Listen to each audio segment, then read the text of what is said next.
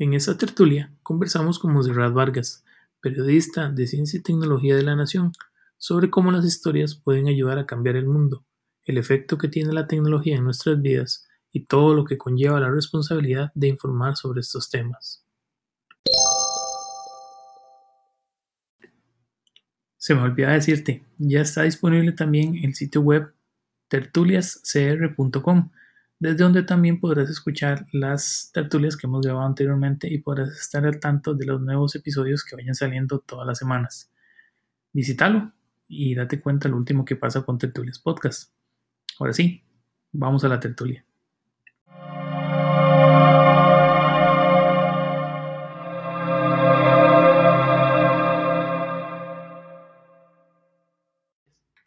Desde chiquitita era así, como que me gustaban mucho las historias, pero, o sea, como que yo tenía una necesidad muy grande de aprender a leer. Entonces me acuerdo que yo estaba como ni siquiera en el kinder y tenía una prima que estaba en el kinder. y, y, yo le decía, ¿ya le enseñaron a leer? Y ella como, no, en la escuela. Y yo como, ok, cuando ella llegó a la escuela, yo ya le enseñaron a leer. O sea, como que yo siempre quería como eso.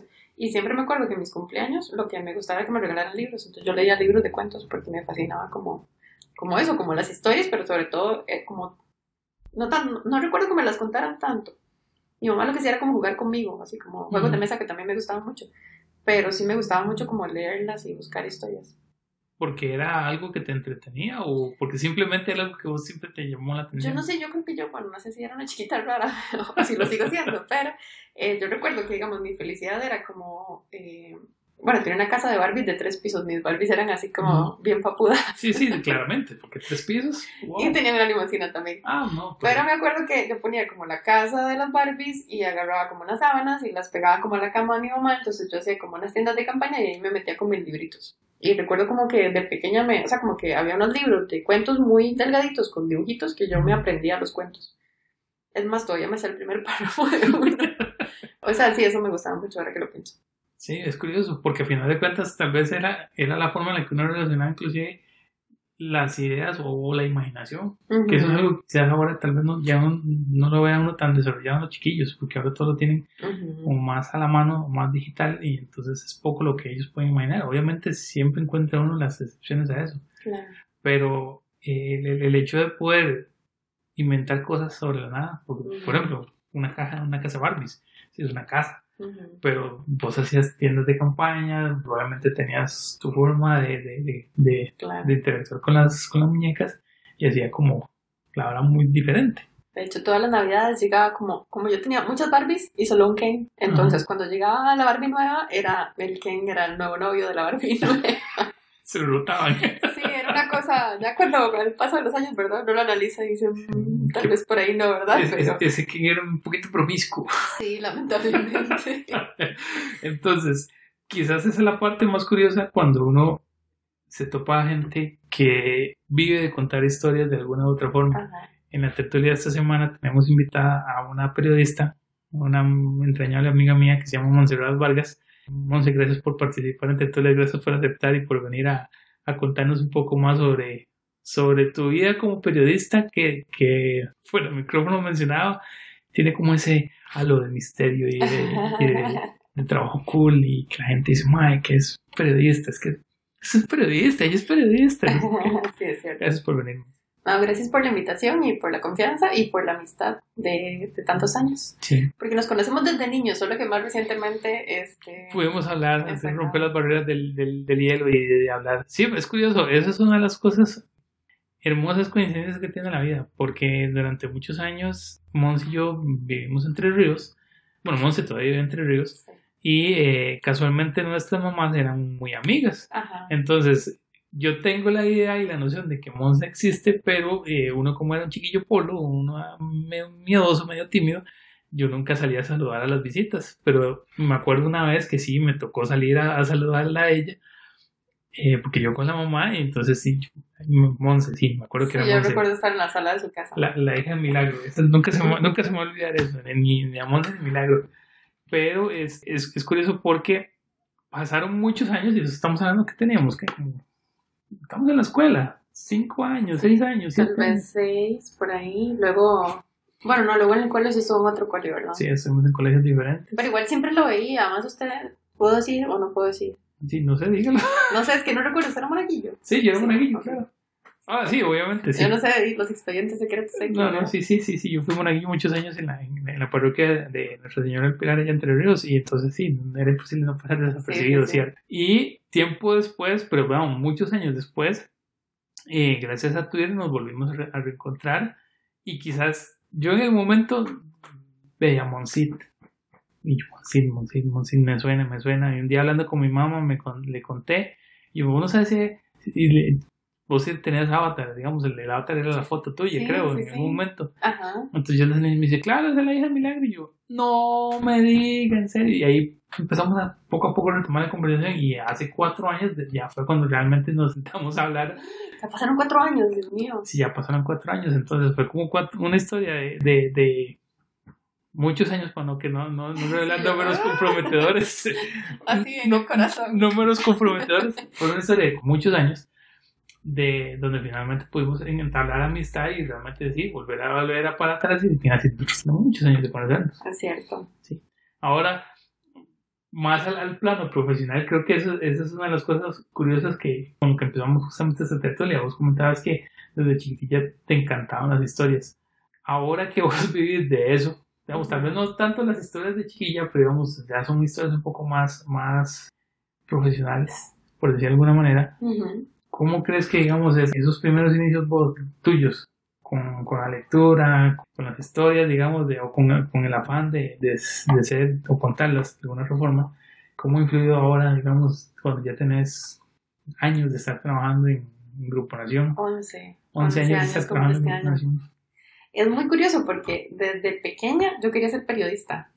Entonces, digamos, yo recuerdo que uno de los mejores regalos que me dieron una Navidad era una grabadora blanca, como con un micrófono rojo y como que las teclitas eran azules.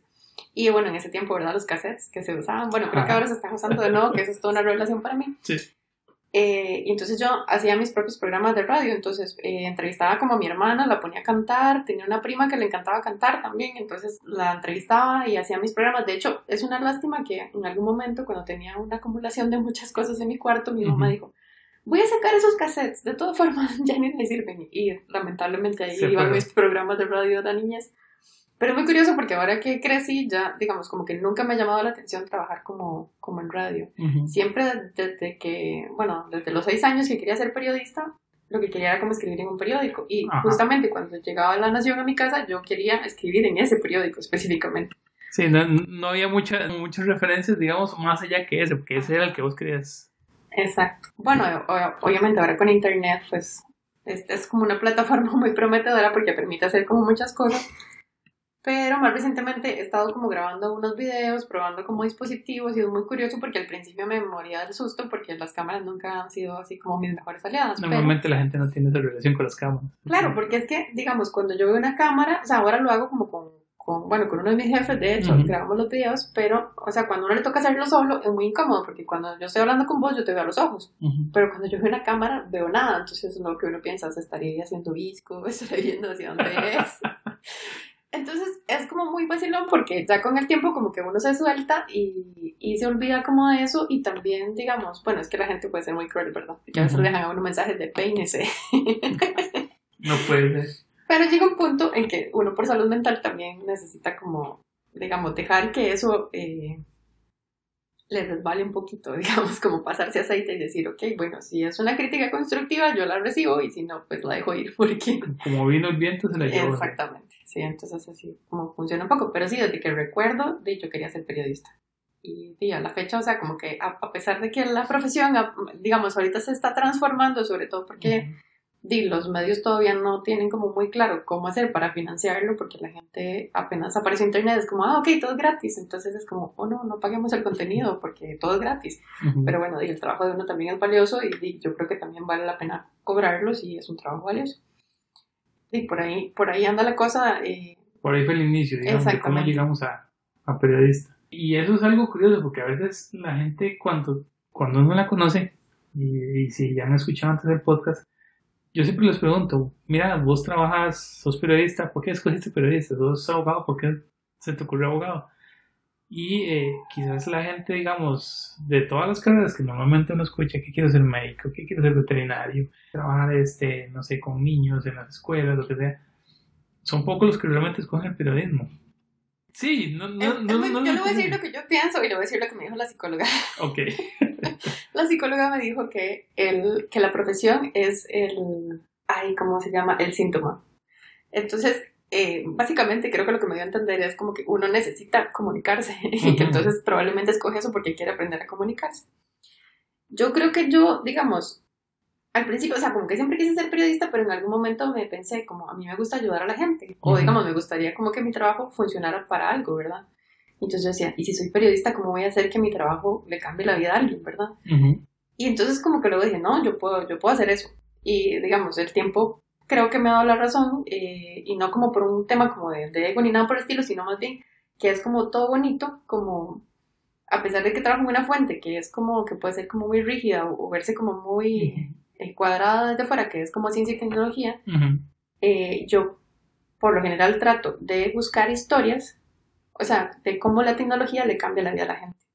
Entonces, he tenido como la posibilidad de conocer gente tan chiva como a partir de eso y a veces o sea, como que, bueno, a mí, yo soy como toda suavecita, entonces a veces me mandan como correos o mensajitos como, ay, mira que a partir de esto pasó tal cosa.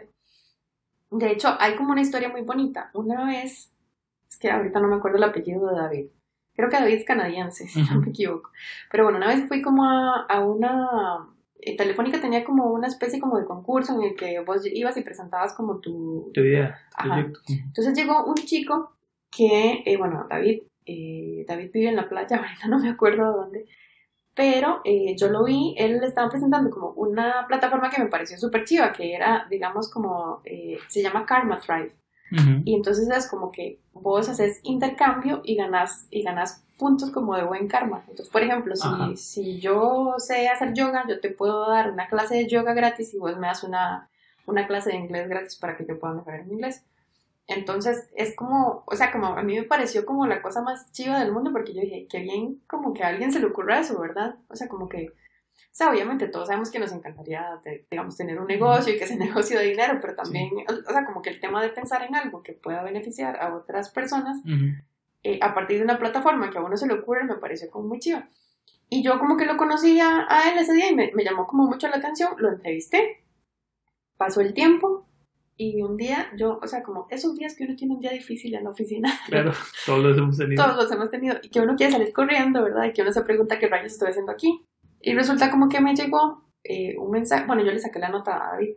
Eh, me llegó un mensaje a mi, a mi Facebook profesional, eh, que era David, que nos habíamos visto una vez en la vida y él me puso algo así como, Vieres que a partir de que vos publicaste esa nota, la plataforma hizo boom, ahora tengo gente de otros países, unas historias súper bonitas de gente que se está ayudando entre ellos. Y entonces yo dije como, ah, ok, o sea, como que lo que yo hago sí, sí puede afectar positivamente como a la gente. Entonces como que yo le respondí a David, yo le dije, David, estaba teniendo un día un poco difícil y vos me volviste como la esperanza y la fe en la humanidad y además como que me recordaste porque estoy aquí.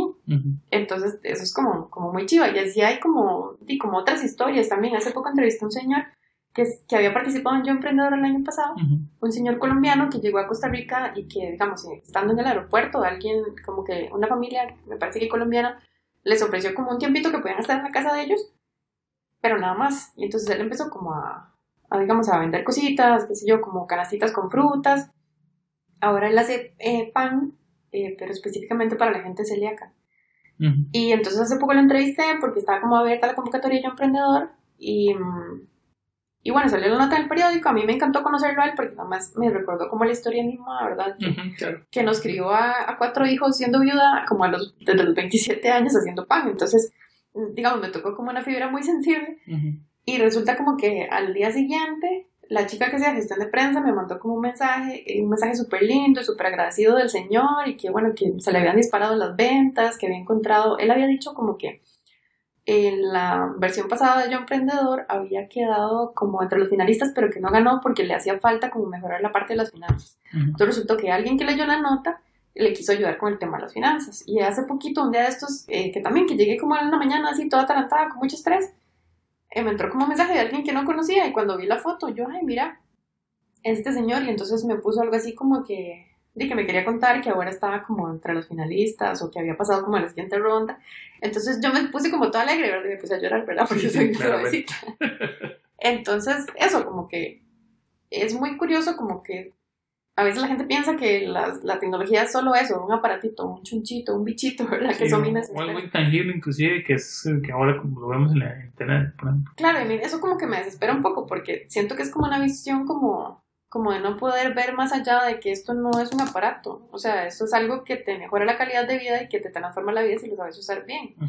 Entonces, eh, di como que esas historias y ver cómo le cambia la vida a la gente, yo digo como, ok, estoy poniendo como mi granito de arena y mi cuota en el mundo de, de, de, alguna forma puedo ayudar, aunque sea escribiendo algo detrás de un teclado, digamos. que quizás a veces la gente no tiene, no tiene la idea del potencial que puede ser una oración bien escrita o un artículo bien redactado en el momento justo que lo lee la persona adecuada y que puede poner a cambiar muchas cosas caso tuyo te pasó, has contado, te ha pasado con gente que le has hecho notas y de alguna otra forma la exposición ayuda a, hacer mejor, digamos, la historia, pero la historia como vaya teniendo un, final como prometedor y que vaya a ser feliz. Claro. Y que a veces también, si uno que está acostumbrado a trabajar con, tecnología, se le olvida que, digamos, la tecnología está hecho por personas. Y obviamente a veces detrás de la historia, cómo fue que usamos el teléfono todos los días, bueno, cómo fue que llegó el teléfono ahí. Porque hay un montón de cosas que pasaron antes de en el tiempo y a partir del esfuerzo de muchas personas para tener ese teléfono. O tener una computadora, o tener un televisor, o tener un reactor nuclear, o, el próximo motor que le lleva a la humanidad a, a, a Marte. Sí. De, de hecho, digamos, eh, eh, también me llama la atención como eso que, que, decís, porque por ejemplo, a veces uno puede tener, bueno, uno tiene como esta idea de, uy, necesito tener el teléfono más reciente, la tablita más, la compu más eh, reciente. Pero, digamos, ahora que mencionabas esto, me acordé que, que había conocido como a unos chicos que eran nicaragüenses, que habían venido como al país y que, digamos, no tenían cédula. Entonces es como no tenían papeles de Nicaragua y no tenían papeles de acá. Y a ellos como que la Fundación Omar Dengo, eh, bueno, la Fundación Omar Dengo y el Ministerio de Educación Pública tienen como un programa que se llama PRONIE, si no me equivoco, y que lo que hacen es como, eh, eh, digamos, llevar compus, enseñarles, digamos, a, hacer cosas, a programar. Y estos chicos me acuerdo que, o sea, como que me impactaron un montón porque yo digo, para uno una compu puede ser cualquier cosa y puede estar ahí abandonada en la casa, pero para ellos, digamos, la compu y tener acceso a un teléfono con internet, los ayudó a ver tutoriales en YouTube para dos cosas, para aprender. Había uno que le encantaba como arreglar cosas. Entonces, eso de como que les da, creo que a muchos ingenieros, que es como de, de, abrirlo para ver cómo funciona y, cerrarlo. Así, así funciona. y esperemos que todas las piezas, ¿verdad?, estén como estaban inicialmente. Y lo otro era que les gustaba el breakdance. Entonces aprendieron a bailar breakdance. Y Ajá, entonces eran como chicos que no tenían papeles, que, que ya creo que ya eran hasta mayores de edad y todo, y se volvieron como un referente para sus compañeros porque en los, en los recreos ah, lo que ellos habían aprendido en YouTube se lo transmitían a los compañeros y eso hacía que los otros chicos no abandonaran el escuela. Y que, digamos, en algunas ocasiones el saber reparar cosas que aprendieron en internet eh, les sirviera como hasta para, para tener qué sé yo, o sea, que alguien les eh, encomendara, arregleme esto y que de pronto poder ganar un poco de dinero para la familia. Entonces, eh, es como eso, a veces como que uno subestima el, poder que pueden tener en estos aparatitos, pero bien empleados, ¿verdad? Y sabiendo de utilizarlos o, teniendo la curiosidad de meterse a YouTube y ver un, tutorial que uno no se imagina cómo le puede transformar eso la vida a alguien, ¿verdad? Claro. ¿Vos, vos ahorita cuántos años estar trabajando en aldea?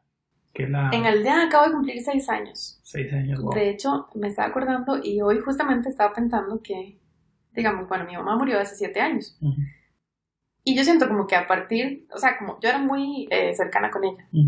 Entonces, o sea, como que cuando ella murió, obviamente, digamos, a mí más o menos se me cayó el mundo. Y es muy curioso porque después de que ella murió, cada septiembre siempre me pasa algo bueno. Entonces, digamos, al año siguiente de que, digamos, que ella había muerto, empecé a trabajar en aldea. El Día Global, por aquí. Ajá, en el Día Global de, la Nación. Bueno, ahí conocí a, Alejandra Vargas, que era como mi, mi antigua jefa, que ella también, digamos, como que colaboró mucho, como que a mí me cambiara la vida y que yo empezara como a, creerme, la verdad, que a veces como que a uno le cuesta como confiar en uno mismo.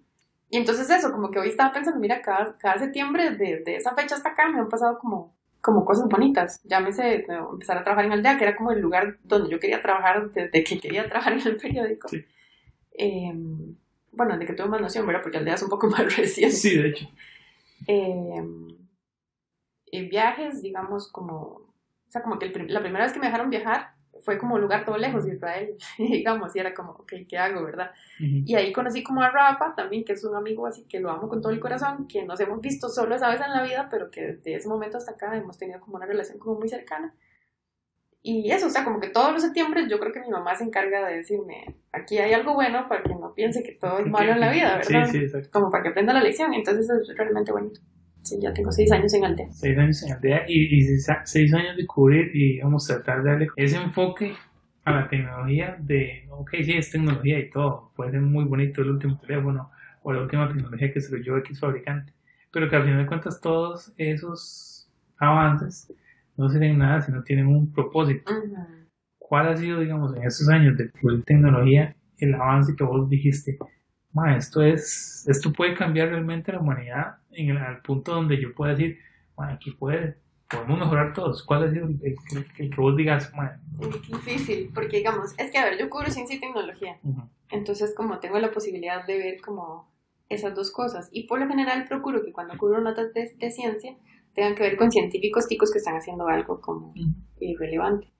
Eh, hay un trabajo que, con el que siempre vacilamos en, en la oficina, porque yo recuerdo que ese trabajo me sacó lágrimas, eh, noches sin dormir, el día que estaba, por decirlo así, se iba a publicar el día siguiente y yo lo terminé de escribir y se lo pasé a alguien que no sabía nada de ciencia para ver si efectivamente el público me iba a entender y me dijo, sorry, pero no entiendo nada.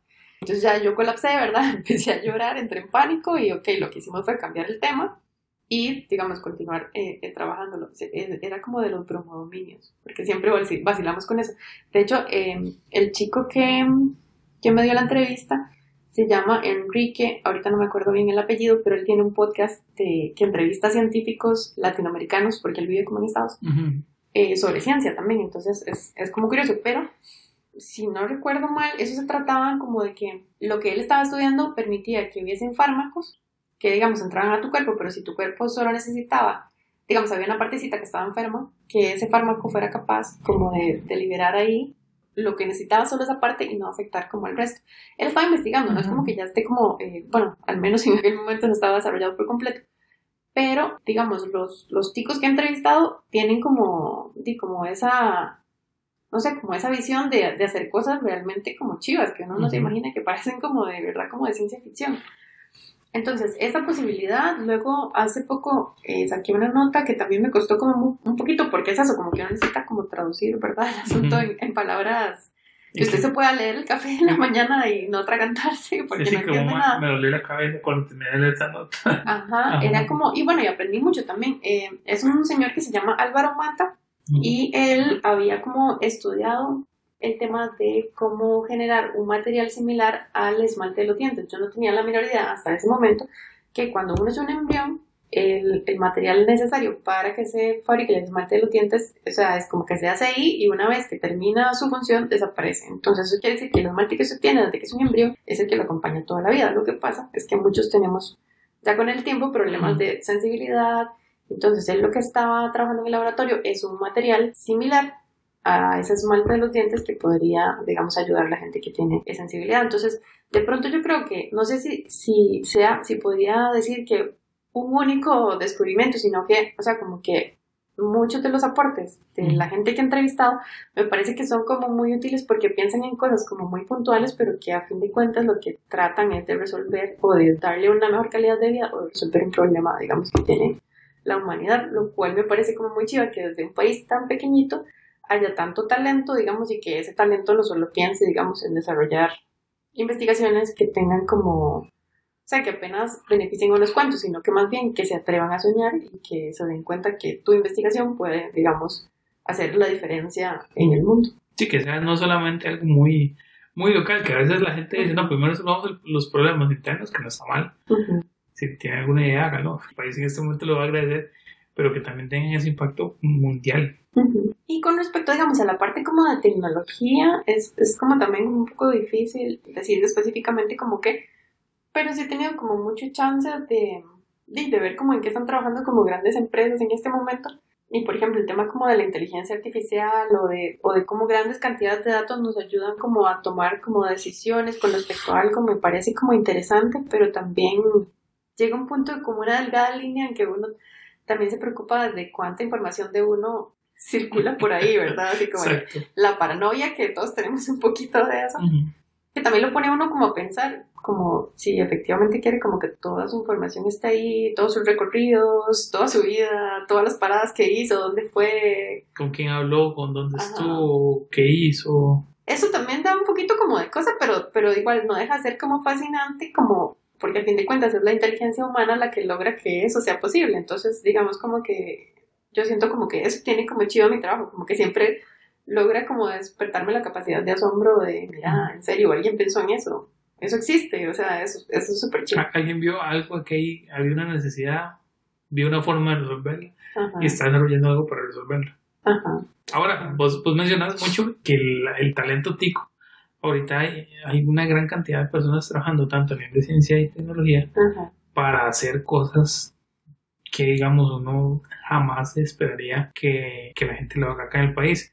¿cuál crees que ha sido el principal incentivo que ha permitido eso? Porque obviamente uno, uno de buenas primeras piensa en la educación, pero no solamente educación, hay algo más. Sí, yo creo que, digamos que sí, la educación es como un gran pilar, pero lo que yo veo también es que eh, tiene que haber como un interés no solo como de las instituciones eh, que se encargan de formar gente, sino como de, de, encontrar aliados, es decir, como empresas que estén dispuestas como a apostar también a, ok, mira, están, están estudiando eso, están como investigando sobre ese tema de pronto sí, obviamente es como muy difícil que una empresa diga voy a sacar el 5% de mi presupuesto para hacer investigación y desarrollo, que probablemente eso, digamos, no sea tan sencillo.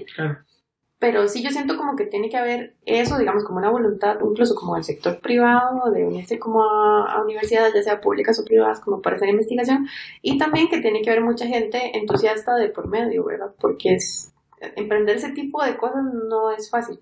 Entonces, si usted es de las personas que se deja vencer a la primera de por ahí no, ¿verdad? O sea, mejor suerte la próxima sí, Sí, sí, creo que mejor considere sus selecciones profesionales, porque probablemente no vaya a llegar muy largo. Sí, y eso, y bueno, y también incluso como que la gente que hace la investigación, como que eso, como que tenga la capacidad de soñar y decir como, ok, yo puedo hacer eso, o, digamos, si tengo la capacidad para hacer esta investigación, ¿por qué no aventurarme a hacerla? Es decir, no solo como quedarse en el, sí, no, es que ya lo intentaron en otro lugar y no funciona. O sea, no, más bien es como que yo qué podría plantear diferente a lo que ya se ha estudiado.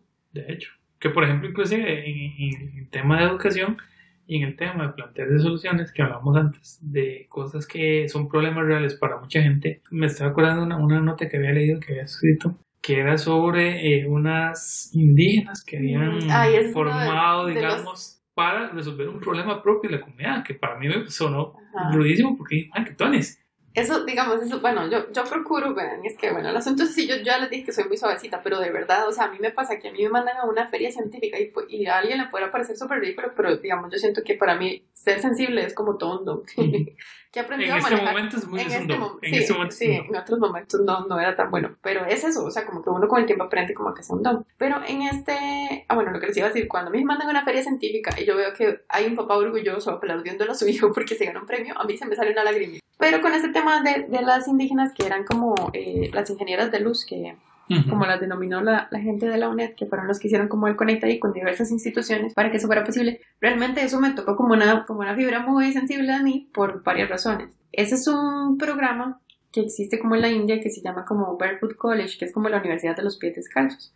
Entonces, lo que hacen es seleccionar en las comunidades a mujeres, tienen que ser mujeres y tienen que ser madres. E incluso tienen que ser, o sea, no recuerdo si tenían que ser abuelas específicamente, pero la idea es eso, como que sean mujeres y que tengan hijos. Y las escogen, eh, en este caso habían escogido como a cuatro, pero una se arrepintió antes de viajar. Y digamos, lo, lo más triste de por qué se arrepintió era como que la misma comunidad. Sí, era como, uy, no, pero, o sea, era muy curioso como todo lo que ellas contaban de, uy, no, pero es que, ¿qué va a hacer usted ahí tan largo? No, este, la gente que se va en avión se pierde, o sea, eran como cosas que uno dice, en vez de, ¿verdad? Como de motivar. Sí, era como, entonces, bueno, una de ellas se arrepintió, pero las otras tres viajaron, entonces era, tenían que hacer un montón de escalas sin manejar inglés, digamos, ellas hablan español, pero más como eh, su lengua nativa. Y era como bueno, eso, digamos, superar como el miedo de montarse el avión. Después de montarse el avión, ok, hacer todas esas escalas. Y luego eran, no recuerdo si eran como tres o cuatro meses en la India.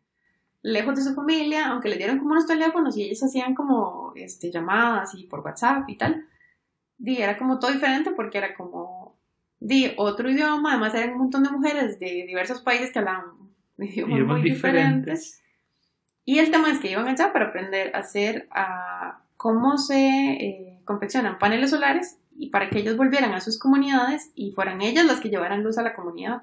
¿Por qué? Porque en la comunidad de ellas no hay luz después de las 6 de la tarde, o bueno, a la hora que oscurezca, digamos, 5 y media, no sé. Entonces el tema es que como que, o sea, para uno es como, ¿cómo no va a haber luz, verdad? O sea, para uno es como una cosa súper obvia que tiene que haber luz después de las 6 de la tarde, pero digamos, si ellos no tienen electricidad, entonces hay muchas cosas que uno se pierde. No estoy hablando de Netflix, ¿verdad? Claramente. Sino, por ejemplo, que, o sea, como dije, el tema de tener que hacer tareas de la escuela bajo la luz de una candela, si, si alguno recuerda en algún momento que... que por una emergencia. Exacto, uno tuvo que hacer eso, era una cosa terrible, ¿verdad? Uno lo que quería era irse a dormir porque se aburría y no había nada que hacer. Entonces, como, digamos, como todo lo que la luz que ellas iban a llevar a sus comunidades representaba, eh, es como demasiado chiva, es como más horas para, para estar juntos compartiendo, más horas eh, para poder estudiar, eh, cocinar, eh, si ya tenían un teléfono, poder cargar el teléfono, porque lo que, lo que pasa es que, digamos, en esos lugares, si no hay, tienen que ir como hasta la escuela y cuando pueden cargarlo. Entonces eso como que dificulta muchas otras cosas que uno tiene como el privilegio de, de, tener, ¿verdad? De hecho. Que pues, digamos, si uno lo tiene y no lo quiere usar es cosa de uno, pero el no tenerlo, digamos, ya es como una limitante. Entonces, eh, bueno, ya se fueron, cuando volvieron fue súper emotivo porque, o sea, es como que uno notó un antes y un después a pesar de que siguen siendo así como un poquito tímidas y todo, o sea, la primera vez que yo conversé con ellas, o sea, como que había solo una como que hablaba un poquito, las demás no tanto. Y ya a la vuelta era como que más bien ellas contaban como la experiencia de que habían pensado cuando se subieron al avión, que pensaban que se iban a morir, que se iba a caer, de que les había dado como hambre y todo, por, y por el, ¿verdad? Porque la comida del avión tampoco es así como la cosa más sexy del planeta Tierra. Y entonces era eso, era como verlas a ellas, como hasta la, o sea, la cara se les transformó, era una cosa impresionante. No sé, el semblante les cambió, sonreían más. Entonces, digamos, ahí fue cuando yo dije, qué bajado, cómo de verdad la tecnología sí le cambia la vida a las personas y, y, cómo es que hay gente que no, no puede entenderlo, ¿verdad? O lo da por sentado. Exacto. Y, eh, digamos, ahorita el proyecto creo que están esperando como que les lleguen los paneles solares, pero la idea es eso, si ya tenés el conocimiento, creo que a cada una le tocaba hacer la instalación en 50 casas. Entonces, imagínense como que chiva decir, como mi mamá fue la que puso todos los paneles ahí, mi mamá es la que sabe cómo hacer eso. Y yo le preguntaba como al, señor, eh, que era como el encargado de, de Barefoot College para Latinoamérica, que, que por qué no lo hacían con hombres. Eh, porque, digamos, es la típica pregunta, y es la típica pregunta cuando publico notas de becas para mujeres. Así, el comentario de, yo pensé que a uno le daban la beca solo para, solo si tenía capacidad, no por ser mujer. Ese tipo de cosas la gente las comenta en las notas y es muy desagradable. De hecho.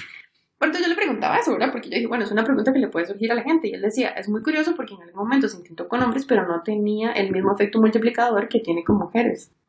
Entonces, es, es como, o sea, es como curioso y de pronto puede resultar chocante, ¿verdad? Para un hombre, como para decir, no, pero no todos somos iguales, en efecto, no todo el mundo es igual.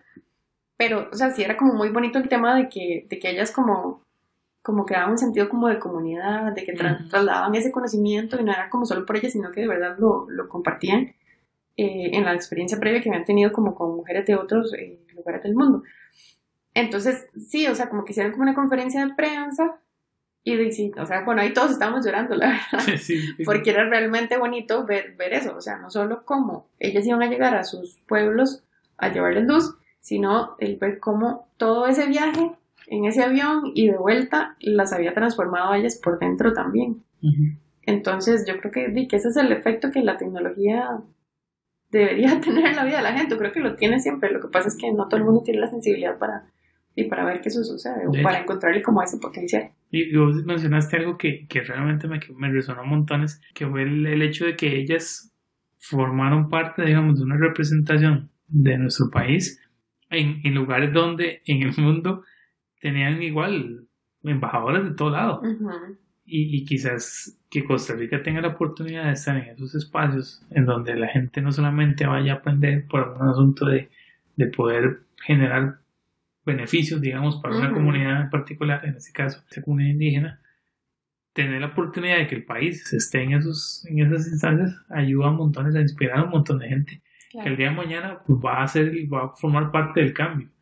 Entonces, el hecho que vos expongas a la gente justamente eso, yo lo veo demasiado valioso porque quizás a veces la gente cuando ve y habla de ciencia, de tecnología, que las matemáticas, que las ingenierías, le ve la pereza que dice, no, es que eso como tiene números, no, yo no soy muy bueno en eso, pero al final de cuentas, a veces a uno en la escuela cuando está creciendo no tiene como esa, influencia o, esa, o ese, yo sé que usted es bueno, lo que las mismas profesoras o las, las niñas en la, escuela digan, papi, yo sé que usted es bueno en esto, que no, porque no se dedica, lea este libro o vea esto otro. Ahora que tenemos la tecnología muchísimo más accesible, digamos, la información, eh, yo a veces siento como que, como que se nos olvidó en algún momento seguir motivando eso. De hecho, hoy hacía una entrevista, esta no la hemos publicado todavía, eh, pero hacía como una entrevista y que justamente hablaba con, se llama Carolina Taborda, ella es de, de Inventoría y de Fundación Costa Rica para la Innovación, me parece que se llama.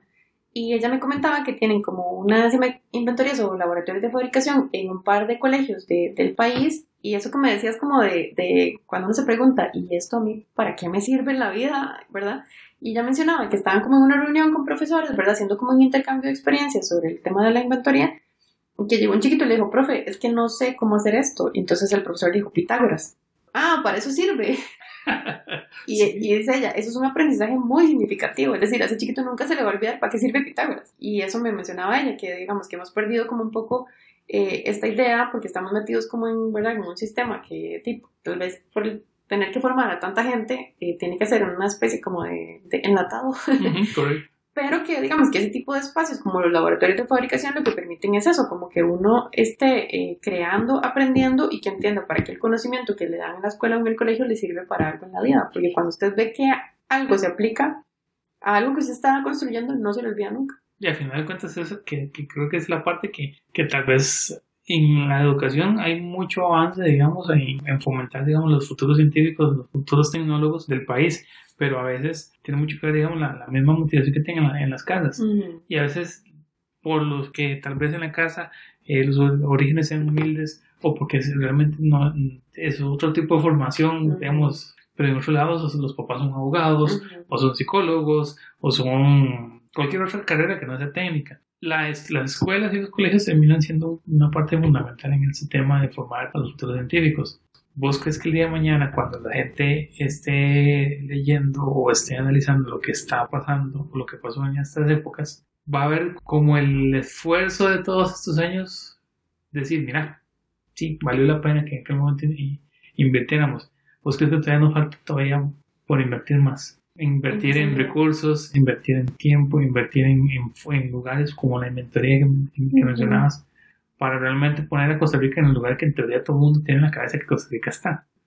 Yo creo que, que sí, pero digamos, no solo como verlo como algo que se necesita a nivel externo, porque si vos decís invertir, entonces la gente va a pensar, ah, se necesita plata, listo, no, no lo podemos hacer, no hay plata sino más bien, o sea, como tratar de no castrar esa creatividad nata que uno tiene y fomentar exactamente que, no sé, que si uno tiene un hijo y el hijo le pregunta, ¿de dónde sale esto?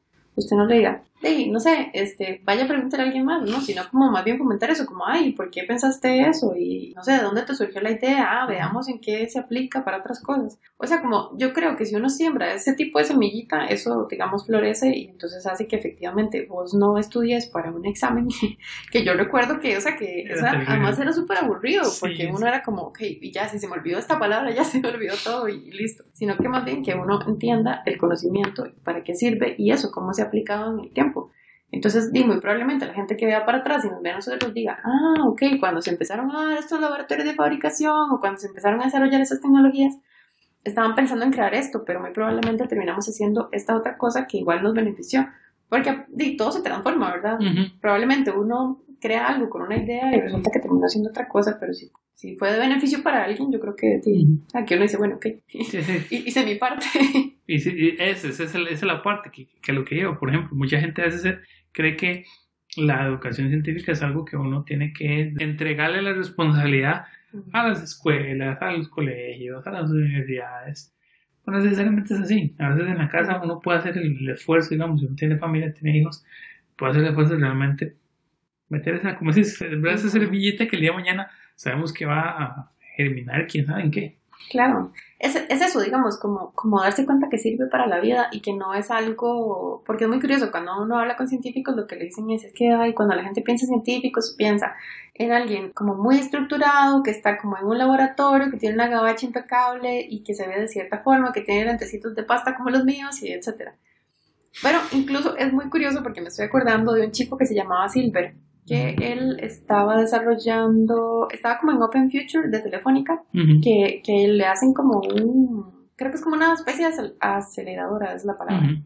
Entonces, eh, ellos tenían un proyecto que creo que era desarrollar una especie como de, como la prueba, como decir algo similar a una prueba de embarazo, pero para el dengue. Entonces era como que lo hacían a partir de una molécula, si no me equivoco. Y él, eh, digamos, sacamos el reportaje, lo que él estaba haciendo con otra compañera era súper interesante y el comentario, digamos, en, en, la web fue, uy, como que raro, así no se ve un científico, porque él tenía una expansión en, la oreja y era, digamos, un chico muy joven. Entonces yo digo, qué vacilón como las percepciones que tiene la gente respecto a cómo se ve un científico. Y me, digamos, y me gustó haber puesto como el ejemplo de él, porque muy probablemente otros jóvenes que lo hubiesen visto, eh, de pronto se sintieron identificados. Claro. Entonces es como bonito eso, como de poder romper como los estereotipos que tiene la gente respecto como a la ciencia para lograr que se acerquen a la ciencia y a la tecnología, porque digamos, no solo eh, aportan al desarrollo de un país, sino también si nos ponemos a ver, eh, son digamos carreras que por ser como muy calificadas también aportan beneficios, es decir, eh, deberían ser bien remuneradas. y Deberían ser bien Sí, exacto, lo digo porque, porque sé de casos que, que no lo son, pero el tema es eso, o sea, es como que no solo te aporta conocimiento, sino también que, digamos, que te podría dar un mejor futuro para vos y tu familia si estás pensando, ¿verdad?, muy en largo plazo. Sí, porque a veces eso es, eso es algo que uno termina luchando muchas veces, no solamente con este tema que estamos hablando ahorita, sino con muchas otras cosas del, día de hoy, los, los estereotipos y las percepciones que tiene la gente de cosas que hasta que uno no las conoce, uno no entiende por qué son así tal vez el, el, el, estereotipo que vos decías del científico cuadrado, que es como más salido de una película de ciencia ficción, al científico real que uno se topa en la calle, que se, se, lo topa ahí tomándose unas birras en un bar, digamos. que puede ser un compa de uno, correcto. A veces uno conoce gente súper inteligente, digamos, a nivel de todo lo que hace y en los proyectos en los que ha participado y uno dice, no, este no es, no es Dexter, digamos, desde, en su laboratorio. Bueno, y eso, es, digamos, también es muy curioso, la, otro de los estereotipos que tiene la gente es que los científicos son hombres. Entonces, digamos, a mí, yo todas las veces que puedo, lo que procuro es, o sea, darle voz también a las mujeres y, y para que las chicas lo vean como algo aspiracional. Es decir, como que pueden aspirar a ese tipo de carreras y que nada les dificulta y que no es que, o sea, que a pesar de que hombres y mujeres tenemos diferencias en ciertas cosas, no quiere decir que no tengamos la capacidad para hacer o sea, las carreras que se supone que son tradicionalmente de hombres o las carreras que son tradicionalmente de mujeres, ¿verdad? Y eso sí pasa como mucho. De hecho, hay como algunas iniciativas en el país que lo que tratan es eso, como de decirles, hey chicas, o sea, esas carreras son, son chivas y además van a tener como estos y estos beneficios. Incluso, digamos, me pasa cuando voy a ferias científicas y entrevisto, digamos, a los chicos y, y las chicas a veces no quieren hablar. Entonces, o sea, como que uno como periodista trata como de hacer el balance de que hablen todos, pero es muy curioso como a uno no sé si es que se le condiciona de que está pequeño, de que los que hablan son los hombres, y entonces eso es como muy triste porque entonces si no, si no hablas, no te, no te reflejas, digamos, nadie te lee, no saben que las mujeres también participan en tecnología o en ciencia, y por lo tanto, digamos, hay, hay como que hacer como una tarea ahí, ¿verdad? De, hey, o sea, hablen, lo que ustedes tienen que decir es importante y su participación en, en ciencia y tecnología es importante, ¿verdad? Y siento que, digamos, ahorita hay muchísimo más visibilidad, porque de hecho, cuando mencionaste las iniciativas para darle como ese espacio a las chicas que den cuenta que, mamá, chicas, ustedes pueden trabajar también en tecnología, creo que también ahora hay varias iniciativas de eso, digamos, y, y, la gente poco a poco empieza a entender que sí, el espacio es para todo el mundo, hombre o mujer, y no es como que uno tenga más prioridad sobre el otro por tal vez un asunto de, desigualdad, pero es porque un asunto de que todos tienen las mismas oportunidades. las mejores ideas vienen de donde uno no se espera. Exacto. Además, de cada género tiene como de su manera de, de, aportar, ¿verdad? Entonces, es como eso, o sea, si no participas, te estás casi que privando al, digamos, al resto de la población de que conozca cuál es tu potencial y lo que puedes aportar y, y tus ideas, ¿verdad? Entonces sí, sí es como muy importante como también tratar de reflejar eso en las notas que a veces cuesta por lo mismo, porque hay chicas que no quieren hablar y que les da susto y, y también es, es muy curioso porque uno toma fotos, bueno, yo no, ¿verdad? Los compañeros de fotografía y es como, y salí bien y, ¿me entiendes? Son como, como ciertas preocupaciones que uno lo que se da cuenta es que es como algo digamos que lamentablemente impone la sociedad de que te preocupa más cómo te vas a ver porque, porque probablemente te van a juzgar más, digamos. Yo nunca me he topado a un chico que me diga que si la foto se le sale bien, o sea, realmente no, no les importa porque no es como algo que la sociedad les... Se está enfocado más bien en lo que, por lo que los están reconociendo, digamos. Entonces, entonces sí, eso yo trato como de reflejarlo como mucho como en mis notas por lo mismo, porque creo que también es una forma en la que yo puedo aportar. Claro, pero sí, entonces sí has, sí has sentido, digamos, después de seis años de estar trabajando en aldea, obviamente todo el tiempo, digamos, adicional a las cosas que haces de aldea, en el que sí, sí les has aportado a, ese, a, ese pequeña, a esa pequeña tarea que tenemos todos, que es de ir ayudándole al mundo a cambiar. sí, por supuesto. Sí, sí, igual, digamos, esa, era como mi aspiración en la vida de que estaba pequeña, como mi, mi estrés cuando iba a decidir como qué carrera estudiar, a pesar de que yo sabía que quería ser periodista, que era como, ok, pero si yo con esto no le aporto nada a nadie, pero y por dicha como que con el tiempo uno se da cuenta que sí, que efectivamente uno puede como aportar mucho, obviamente siempre respetando como el tema del balance, ¿verdad? Y de, todas las reglas que implica ser uno un periodista de, de veras. del que ya pasó por la universidad, por la academia, entonces... Igual digamos, hay mucha gente que, porque sino para que no sea una polémica, ¿verdad? Hay mucha gente pues, que tiene mucho talento como para expresarse y para comunicarse, eh, pero a lo que me refiero es como que, digamos, hay ciertas eh, reglas que determinan como el ejercicio del periodismo. Por un abordaje adecuado y justo y equitativo, digamos, de todas las cosas que tal vez uno puede hablar. Sí, como por ejemplo que no puedes publicar algo donde solo hables bien o mal de alguien, sino que tienes que pedir el fairness y exactamente equilibrarlo. Y, Exactamente. Sí, que, eso es que quizás a veces la gente se olvida que, que los periodistas tienen el trabajo de escribirlo, sino la responsabilidad de escribirlo de la forma en la que, como decimos, uno puede ver todos los puntos del, del o como dicen los estadounidenses, eh, the bigger picture, donde uno vea todo, digamos, lo bueno y lo malo y cada quien saque sus propias conclusiones. Sí, como exactamente, aportarle al lector la información y que sea él el que decida, ¿no? Que uno le diga qué, qué pensar, perdón, porque si no funciona, porque eso ya sería una, una página de opinión en la que uno expresa su opinión. Exacto. Y la gente ve si, igual en ese caso la gente ve si quiere pensar igual que uno. Igual y en la parte inclusive, si, si estás poniendo notas científicas o tecnológicas, también uno esperaría que tal vez eso permea hacia la forma en la que vos lo expones. Ahora, para vos, de todos, en todos esos seis años de experiencia y más tema de periodismo, ¿cuál ha sido la nota más difícil de escribir? yo creo que la que te mencionaba hace un rato, la de los bromodominios, que hasta soñaba con los bromodominios, que era un tema chivísima, pero digamos, llega un punto, o sea, porque sobre todo fue así, cuando yo llegué al DEA, digamos, yo siempre había tenido como una inclinación por escribir temas de tecnología, pero cuando yo llegué a la sección, había otro compañero que era el titular de tecnología. Entonces yo empecé como siendo más o menos un comodín y escribía más como notas de ciencia. Y digamos, el primer, o sea, los primeros días era así como, ahí está ese libro, en inglés todo, y procuremos hacer una nota pronto. Y digamos, no solo que sea en inglés, que igual, digamos, sí, bueno, uno, uno algún conocimiento tiene del idioma, sino que es como, que es mi inglés técnico. Entonces, por ejemplo, las primeras veces que uno hace notas y que tiene que leerse un paper científico para, para poder poner eso, digamos, en palabras más cotidianas es sumamente complicado, porque es no solo entender el idioma, sino, o sea, es súper técnico. Y además, o sea, tenés que asegurarte de que lo que estás poniendo es lo que debes poner, porque, digamos, es un trabajo que le ha llevado años probablemente a los científicos y que vos vengas de buenas a primeras y pongas lo primero que entendiste, sí, exacto. O sea, eso es como una gran ofensa y además, bueno, es, bueno, además de que es una gran irresponsabilidad, y eso le resta a uno como credibilidad frente a un científico. Entonces, por ejemplo, si vos haces eso, probablemente el científico no te quiera atender después, y con justa razón. Sí. Y también, eh, eh, o sea, hay que aprender como un poco, es como un estirar y encoge, una especie como de negociación con los científicos, porque a veces ellos no entienden por qué uno no pone exactamente la palabra que ellos usan, y es porque, porque es técnico. Cuando es técnico, la gente lo que hace es pasar la página. Sí, es, es probable que sí.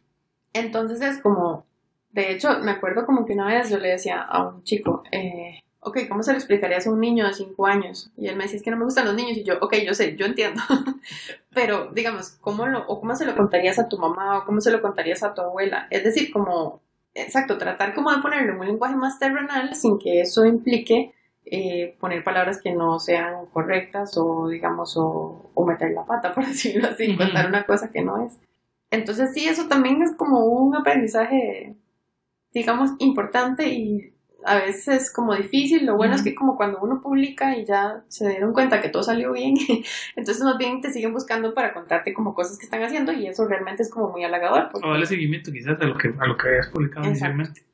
Entonces eso, eso también es como bonito, como, o sea, no es como que uno necesite la simpatía de la fuente, pero que te tengan confianza para, digamos, entregarte información, incluso bajo embargo, y que puedas ir trabajando con más calma. Eso quiere decir que, que probablemente lo estás contando bien y entonces, digamos, te puede ayudar a obtener mejores temas.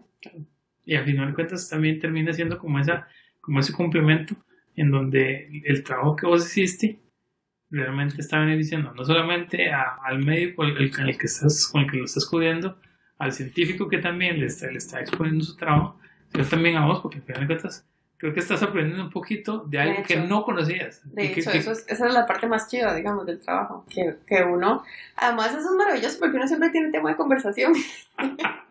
Entonces uno queda así como el más, así como en las alturas. Yo, yo soy testigo de eso, de eso a veces llegamos y me dicen, mira, Mike, yo estoy haciendo una nota de tal cosa, y ya le explico uno la nota y yo como, man, wow, yo no sabía eso. O incluso es, es, muy curioso porque a veces uno está ahí sentado, ¿verdad? Y uno como, ay no, entonces empieza a escribir, lo borra y que no siento que lo esté explicando bien. Y llega un punto en que uno se topa a un amigo y le cuenta lo que está escribiendo y es que no sé cómo explicarlo. Y ya, bueno, le diría, sí, así como me lo acabas de contar. Y no, cierto, ¿verdad? Entonces, sí, es como eso, también ayuda como a conversar los, los temas como para que vayan tomando más forma de algo más cotidiano y fácil de digerir. De hecho. Ahora, Monse, de aquí, digamos, a los próximos 5, 10 años, 15 años, ¿vos crees que el periodismo de tecnología y ciencia va a mantenerse como está ahorita o de alguna otra forma va a cambiar? Porque como si hay algo constante en ciencia y tecnología es el cambio. Yo creo que se va a transformar, pero debería transformarse para ser como más crítico. De hecho, hay una chica que, bueno, ahora que estoy haciendo mi tesis también relacionada con periodismo de ciencia y tecnología, entonces he estado como investigando qué propuestas de formación hay como en Latinoamérica y Estados Unidos. Y hay una chica que se llama Natalia Suazo, me parece que, no, no recuerdo si es argentina ella pero que he visto que estaba como dando como unos talleres. No he logrado llegar como al contenido específico de, lo que ella habla, pero sí habla mucho como de, tratar de ser muy críticos, sobre todo como de las empresas de, tecnología. Y es cierto, digamos, a veces como por el, la carrera del día a día, uno lo que hace es como que cuenta qué cosas nuevas tienen tales empresas, ¿verdad? Pero no, no se vuelve como un poco como más crítico de ajá, qué hacen y, a quién se llevan por delante para hacer eso, ¿verdad? Sí, sí, ¿cómo, ¿cómo llegaron ahí primero? Entonces tal vez yo creo que sí debería como evolucionar como un poco eso, digamos, hacer como más crítico como de, de qué, qué, están haciendo esas empresas sin dejar de lado, digamos, lo que hacen para beneficiar como la vida de las personas. Y en cuanto como al, a la parte como más científica, creo que debería evolucionar en justamente eh, seguir tratando de llevar la información a la gente para que esa información ayude a las personas a tomar decisiones. Obviamente en el entendido que como si hay algo constante en, esta, en estas áreas es el cambio, de que por lo menos la gente conozca, o sea, como que vaya conociendo lo que se está desarrollando y tenga un criterio, y a partir de ese criterio que se forme, entonces sí pueda tomar decisiones. Me parece que hacia, hacia ahí caminan. deberían caminar así. O al menos sí siento que hacia ahí deberían caminar. Okay. Ahora, y, hablando de caminar, si tuviera la oportunidad, porque eso siempre, siempre te lo voy a preguntar, de entrevistar a alguien para tecnología, ¿a quién todavía te falta para entrevistar que debo decir, Mike, si yo puedo entrevistarlo o entrevistarla, creo que ya, ya tendría mi currículum. Probablemente, digamos, el papá de los tomates de las grandes empresas, llámese Google, Facebook. Pero quizá, o sea, como tratar no tanto como de, de ahondar como en la parte de la empresa en sí, sino más bien como de, de cómo, cómo la tecnología le trazó el camino para llegar hasta donde están. Y digamos, y, y, también como, como decir el detrás de cámaras, de cómo hace uno para dirigir una de las compañías más importantes en el mundo de, Internet o de la tecnología, digamos, eso. Porque yo siento que, di, que de pronto puede ser como un, camino muy solo. o sea, me imagino que puede despertar como muchas envidias y también, di, como que tampoco puedes estar como demasiado pendiente a la gente de tu alrededor porque tienes muchas obligaciones. Entonces, eso, ver cómo logran como equilibrar tener una vida, o si tienen una vida, o si renunciaron a ella para tener lo que tienen en el... ¿Cuál fue el sacrificio? Ajá, exactamente, eso es eso, o sea, como que me llama la atención más la historia detrás de, que, que suele ser por donde le entro como a las cosas para que, para que le llamen la atención a la gente. Ahora, eso me recordó mucho algo que dijo, que me dijo una vez un jefe, que justamente hablaba de eso, dice, el trabajo jefe a veces puede ser, puede ser bonito, pero es muy solo. Claro, sí, porque, o sea, mentira que, ay, nombraron jefe, ok, almorzamos, uy, no, tengo que ir a hacer una vueltica ya del almuerzo. O sea, sí, probablemente es, digamos, una, dice, una obligación, una situación muy sola. Claro. Ahora, si vos pudieras ser tu propia jefa, ¿en qué estarías trabajando? Mira, que la semana pasada que andaba en la, en la U, la UCR, así, yo corazón UCR, este, vieras que me sentí tan feliz estando en la escuela de comunicación, que yo dije, bueno, yo en algún momento del año pasado, y, ay, no sé, el tiempo pasa muy rápido, creo que fue el año pasado, y el año pasado y antepasado, creo que fue como, bueno, di como clases en una universidad, y digamos, era como todo bonito, o sea, porque el, curso que era como de reacción y ortografía, pero era como todo bonito ver cómo, cómo, primero cómo se expresa la gente cuando escribe, y segundo como la evolución que iban teniendo como los chiquillos. O incluso, digamos, que yo les ponía como algo, como a los que tenían como cierta habilidad, les ponía ahí, por favor, después del curso siga escribiendo. Y me acuerdo que al final de uno de los cursos una chica llegó y dijo, profe, ese día yo me sentía tan mal y usted me dijo eso y yo lo puse en Facebook. Y yo, ay, o sea, morir de amor, digamos. Porque yo dije, como que chido, o sea, como el poder influir de alguna manera positiva en alguien siempre es como agradable. Y entonces estando, volviendo al tema, ahora ya me desvié, como siempre hago, hipervínculo, eh, volviendo al tema como de la UCR, estando ahí me sentí como muy cómoda y muy, muy feliz porque yo dije, qué chido, o sea, ahorita están haciendo cosas muy, muy chivas. Y siento, digamos, y en parte mi tesis va orientada por ahí, que sería demasiado tuanis desde la formación de nuevos comunicadores enseñarlos a transmitir digamos, temas de ciencia y tecnología para que efectivamente cada vez sea algo más cotidiano para la gente y más útil en su vida diaria, digamos. Lo que te decía, que puedan tomar como decisiones. Entonces, mi sueño dorado es volver a, digamos, la academia. ajá. Eso, digamos, o investigar como en temas relacionados como a ciencia y tecnología. Y después de que termine mi tesis, que espero que sea pronto, por favor, porque ya he durado mucho haciéndola, usted es testigo de eso. Sí, de hecho. me, me, llama como la atención el tema de, de, convertirme en científica de datos. O sea, como que eso me hace como clic, pero todavía tengo que desarrollar ciertas destrezas que no tengo como en temas de programación y... Entonces por ahí anda como mi interés. Pero primero voy a terminar la tesis. Primero salgamos con el paso urgente que es la tesis. Exactamente. Pero al final de cuentas quizás esa, esa, es la parte que... Yo pregunto eso porque generalmente es la, las personas tienen los sueños o tienen el, el, el, norte ahí medio difuso, hasta que alguien nos les pregunta, no empiecen a bajar, no empiecen a aterrizar. bueno, es muy curioso porque, digamos que llevo como un par, como, no sé, tal vez unas tres semanas como preguntándome a mí misma sobre el propósito de la vida. ¡Wow! porque si suena así como todo elaborado, pero es que me estoy leyendo un libro que se llama La solución de los telómeros. Es un libro que escribe como una científica que se ganó el Nobel de Medicina, si no me equivoco, y otra persona. Y lo que hacen es como hablar como de los telómeros, que son los extremos de los cromosomas. No sé si, bueno, bueno, es que ahorita no recuerdo cómo se llama específicamente porque tiene un nombre rarísimo como eretes o algo así, pero son como, usted piensa en unos cordones. En esos cordones en los extremos tienen como unas especies de plastiquitos. Así son los telómeros. O sea, ah, digamos, más o menos por ahí digamos, me encanta leerme ese libro porque hacen como muchas comparaciones que son muy cotidianas, entonces usted entiende perfectamente cuando, usted, cuando uno le hablan de eso. Entonces, bueno, hacen como eh, ciertos estudios de, de, lo que le hace el estrés al cuerpo y que el estrés acorta los telómeros, entonces no queremos tener telómeros cortos porque si tenemos telómeros cortos envejecemos rápido y podemos morir, entonces no queremos morir todavía. Y entonces me estaba leyendo eso y en uno de, las, de los apartados hablaban, digamos, que hay como una especie como de relación que todavía no está como demasiado clara, pero que algo sugiere ahí que el tener un propósito, un propósito en la vida definido, te permite ser más longevo. Y entonces desde que, leí eso, he estado como preguntándole a todo el mundo, ¿usted sabe cuál es su propósito en la vida? entonces es eso como que me, es como un rollo porque todo el mundo me dice, uy, no sé. o, o, yo como, ¿y cómo hago para descubrirlo? O sea, como que eso me tiene como dando vueltas en la cabeza. ¿Por qué? Sí, porque uno dice como, ay, qué chido, yo quiero ser longevo, obviamente, ¿verdad? Entonces sí he estado como, como pensando en ese tema del propósito de la vida, que, de que es una cosa. ¿Cómo será la Monse de 80 años, digamos, y ya habrá cumplido su propósito, o habrá descubierto otro propósito nuevo, porque ya cumplió el que... Es que eso es lo que no sé, si uno, digamos, tiene todo un propósito en la vida, o, es como por etapas. Porque, digamos, si yo veo para atrás, yo no me parezco en nada a lo que era antes. Yo era así como súper tímida, me chillaba por todo y ahora hasta he perdido la vergüenza en muchas cosas. que de hecho la gente me dice, wow, wow, ¿qué le pasa? ¿Verdad? Porque no se esperan que uno salga ahí como, como, con cosillas.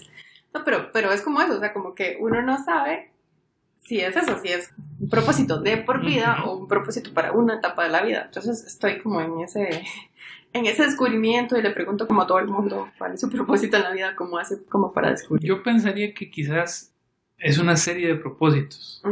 ¿Por qué? Porque como lo dijiste, yo no soy la persona que hacía, que era hace muchos años atrás. Todos cambiamos de alguna otra forma, todos crecemos de alguna otra forma. Y probablemente los propósitos vayan cambiando. Porque si uno se pone un solo propósito, y si lo falló. Porque es una caraja muy agobiante. sí, por eso le digo, si, si fallé el propósito y si no lo conseguí, y llegué a 85 años, llega viejo y dice, mae, no lo logré. Uy, mae, qué problema. Entonces, mejor, yo me lo veo mejor como por etapas lo que estaba haciendo como eso, para no abrumarme, porque me empecé a abrumar y yo como, ay Dios, no tengo un propósito, y verdad, y ya uno se, como decimos en la aldea, se descartera, ¿verdad? Como cuando uno se le pierde la cartera, así más o menos. Entonces, eh, lo que estaba haciendo es como y tratando como de observar las cosas que hago todos los días que me hacen feliz. Entonces, por ejemplo, ahora estoy haciendo pilates y estoy haciendo pole dance. Entonces, cuando yo voy a las clases de pilates dos veces a la semana y a las de pole dance una vez a la semana, yo digamos que soy un ser humano feliz. Y no le gruño a nadie y me siento como, como relajada. Entonces yo creo que el propósito de la vida se debe parecer a eso, cuando usted hace algo que lo hace feliz y que no quiere estar en otro lugar que no sea ese. Y digamos, cuando escribo como estas notas que me permiten contar historias, de, digamos, de gente que, que, de alguna u otra forma logra sobresalir a partir de cómo la tecnología le transformó la vida, eso también me hace muy feliz. Y cuando la gente me manda correos para contarme lo que les pasó después de que la nota se publicó, eso también me hace muy feliz. Y bueno, el otro día que estaba en la UCR también, era como, ay, quiero estar aquí, quiero dar clases, quiero volver a las aulas además. Entonces sí, creo que esas pequeñas cosas pueden ir armando rompecabezas de lo que quiero que sea mi propósito de vida. Pero eso es genial entonces, porque ya lo tenemos muchísimo más claro. ¿eh? las cuatro semanas de leer sobre los telómeros. La, la solución de los telómeros. Ese libro es buenísimo, necesitan leer. La solución de los telómeros dejó algo. Sí, de hecho, es como eso, como que a veces uno no tiene que o sea, como que, ay, no sé, no sé, no sé, sino es como más de, que voy a, voy a observarme y voy a ver qué de estas cosas me hacen feliz. De hecho, creo que... y, aportar más de eso en la vida, en la receta de la vida. Eh, de hecho, probablemente ese es como, creo que ese es el mejor ejercicio que te ha dejado la, la experiencia de cubrir ciencia, tecnología y obviamente llevar las historias que están detrás, no solamente por el hecho de que son ciencia y tecnología, sino por la gente que permite eso. Y no, muchísimas gracias por venir. La verdad es que esta ha sido una de las historias más bonitas que he tenido.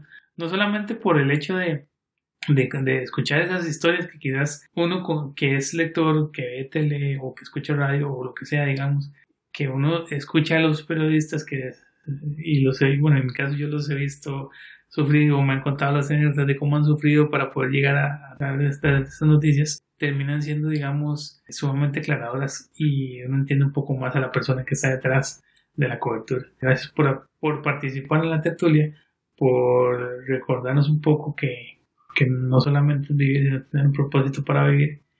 Y también eh, agradecerte personalmente por haberse convertido, digamos, en un apoyo en estos últimos cuatro años que ha terminado siendo, digamos, súper valioso para mí. Porque no solamente el hecho de, retomar una amistad, digamos, o, una conocida que tuve muchos años en, en, la infancia, sino descubrir una amiga que realmente me ha ayudado montones y que obviamente al día de hoy este, me alegro montones verla, verla, digamos, en muchas cosas resueltas en su vida y obviamente pocas semanas, digamos, de que la vida le vuelva a cambiar, ya después se van a dar cuenta porque a qué me refiero, pero este, de verla, verla contenta, verla feliz y con esa perspectiva de que va por un buen camino. Pues muchas gracias y, yo también quiero aprovechar, ya que estamos sincerándonos. y no, para decirte que, que también que han habido como etapas eh, de, mi vida en esos últimos cuatro años que yo también he necesitado de ese apoyo y de esos jalones de orejas y de esos consejos y de, y, pues eso, de como que alguien me escuche y, no solo escuchar uno, ¿verdad? Sus pensamientos y volverse loco con sus propios pensamientos, sino y tener eso, como contar con alguien que, que de verdad sabe escuchar.